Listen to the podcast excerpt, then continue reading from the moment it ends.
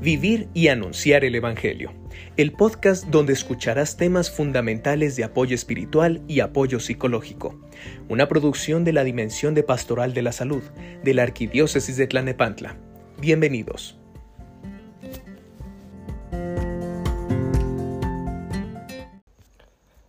Consejos para cuidar tu salud mental en esta contingencia, por Ana María Aguilar Rebollo. Una contingencia hace referencia a lo que probablemente ocurra en ella nadie tiene certeza. El agente actual que desencadena actualmente esta crisis es la pandemia de la enfermedad del coronavirus, o mejor conocido como COVID-19.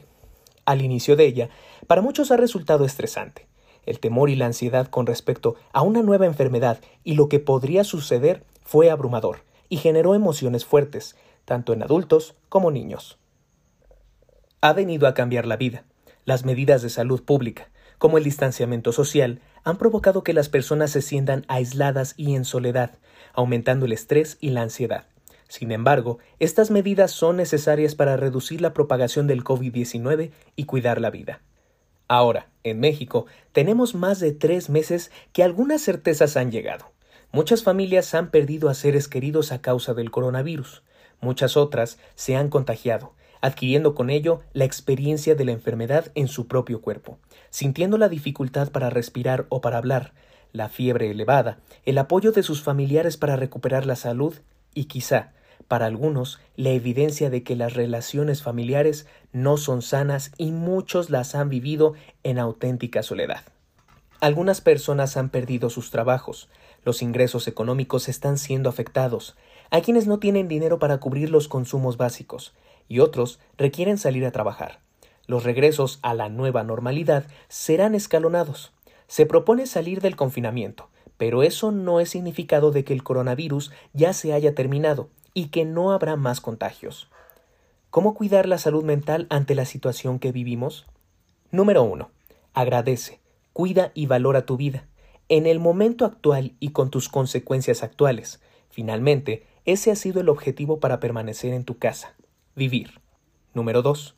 Cuando permanezcas en casa, ya sea porque puedes realizar todo lo que necesitas en ella o no hay necesidad de salir, cuida tus relaciones interpersonales, evita tener conflictos o peleas con quienes vives, elabora un contrato de paz, pues esta situación durará aún algunos meses más. Número 3.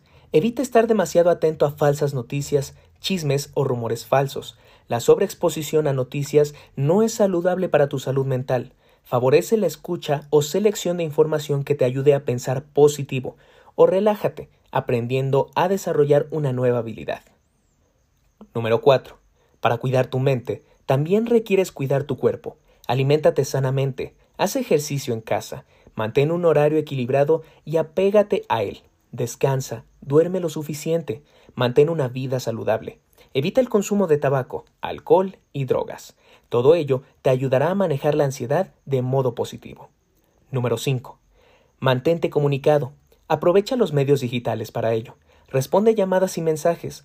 Toma la iniciativa de llamar a tus amigos o familiares y compañeros de trabajo. Evita el aislamiento. Número 6. Si debes salir de casa, mantén las medidas de seguridad y autocuidado. Use cobrebocas, careta, lava tus manos frecuentemente. Evita tocar tu rostro, principalmente la nariz y los ojos. Es importante que lo hagas porque eso le dará seguridad a tu mente de que estarás bien y no te contagiarás o contagiarás a otros. Número 7. Al regresar a tu casa, también mantén las medidas de cuidado. Usa sanitizantes en tus zapatos o cámbialos. De igual manera, con tu ropa. Realiza esto, no solo evitarás los contagios, también te dará paz y seguridad de que tú y tu familia estarán bien. Número 8. Si ya has perdido a un ser querido por salud mental tuya y por todos los dolientes, habla de la situación y del dolor emocional de la pérdida. Elabora ritos de despedida. Esto evitará la permanencia del duelo y la depresión. Número 9. Realiza actividades recreativas en tu casa. Por ejemplo, lee un libro, escucha música, baila.